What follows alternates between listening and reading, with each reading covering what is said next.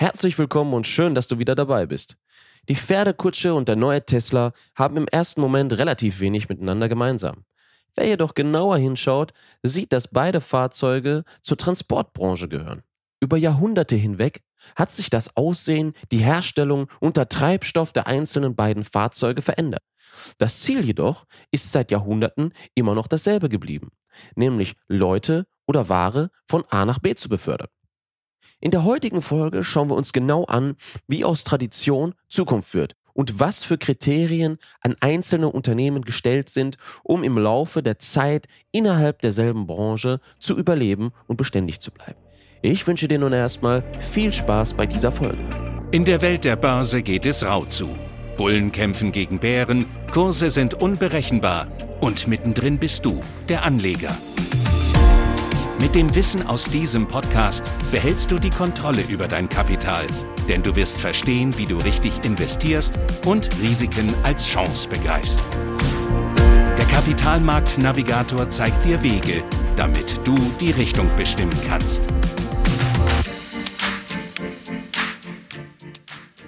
Zuallererst sollten wir einmal klären, was in diesem Zusammenhang mit Tradition gemeint ist. Nun, der Mensch hat verschiedene Probleme und Bedürfnisse, die ihn schon seit langer Zeit begleiten. Dazu gehören beispielsweise das Bedürfnis nach Nahrung, die Notwendigkeit des Transports und der Handel von Ware und Dienstleistung. Um diese einzelnen Punkte formten sich über die Jahre hinweg verschiedene Branchen, die diese Ziele erfüllten. Im Laufe der Zeit jedoch haben einige Unternehmen innerhalb einzelner Branchen das Feld räumen müssen, obwohl sie die Nachfrage der Kunden decken konnten. Die Gründe dafür sind nicht immer nur auf ein Problem zurückzuführen. Äußere, aber auch innere Einflüsse und deren Zusammenspiel haben wesentliche Auswirkungen auf die einzelnen Unternehmen. Wir schauen uns das Ganze mal an einem Beispiel an. Hast du eigentlich gewusst, dass das Elektroauto schon im Jahre 1832 produziert wurde? Normalerweise müsste das Elektroauto ja dann schon seit Jahrzehnten zu den Standards der Automobilbranche zählen. Ein überwiegender Teil der damaligen Bevölkerung Amerikas fuhr Elektroautos. Selbst einige Milchliefer und Feuerwegen wurden elektrisch betrieben. Edison selbst hinterließ seine Spuren, als er im Jahre 1901 an einer optimierten Version der Batterie arbeitete. Er war davon überzeugt, dass das Elektroauto die Zukunft ist und es keine bessere Methode gibt, ein Fahrzeug anzutreiben. Im Jahre 1912 hatte die Produktion von Elektroautos ihren Höhepunkt erstmals erreicht. Trotz all seiner Vorteile, die auch heute noch eine Rolle spielen, wie zum Beispiel der Umweltfreundlichkeit oder auch dem leisen Fahren, haben zwei Ereignisse die Elektroautos für einige Zeit vom Markt verbannt. Das erste Ereignis war die effiziente Produktion des gasbetriebenen Modells T von Henry Ford. Er schaffte es, seine Autos halb so teuer zu produzieren wie ein herkömmliches Elektroauto damals und sorgte dafür mit enormem Druck auf die Branche.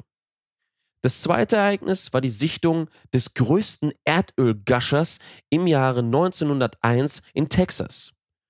Ein Erdölgascher oder auch ein Blowout beschreibt das unkontrollierte Austreten von Erdöl.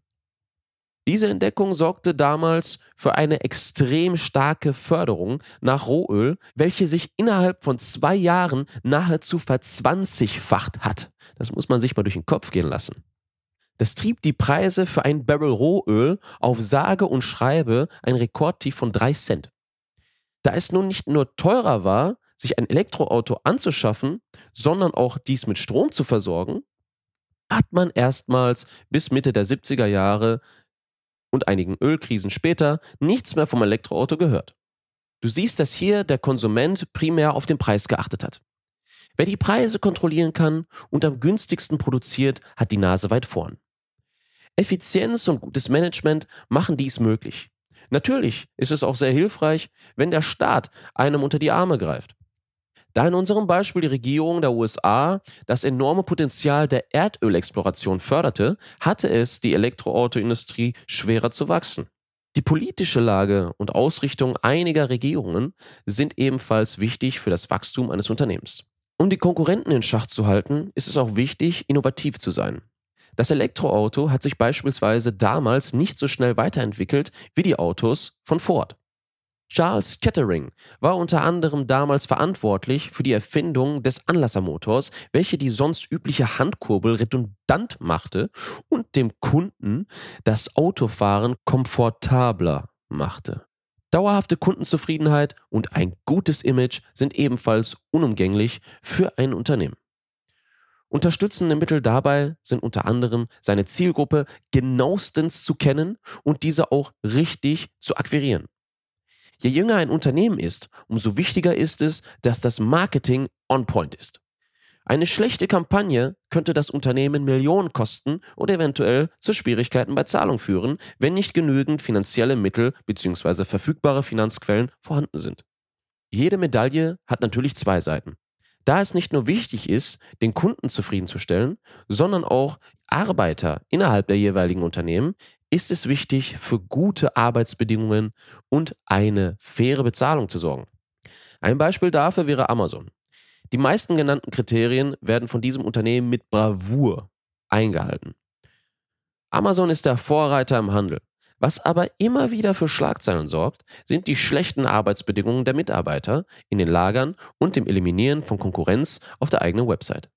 Das Problem, das dabei entsteht, ist, dass durch immer wieder entstehende Streiks der Mitarbeiter einige Prozesse ins Stocken geraten. Ist ein Unternehmen nicht in der Lage, in solchen Situationen zu reagieren, kann es zu Umsatzeinbußen kommen.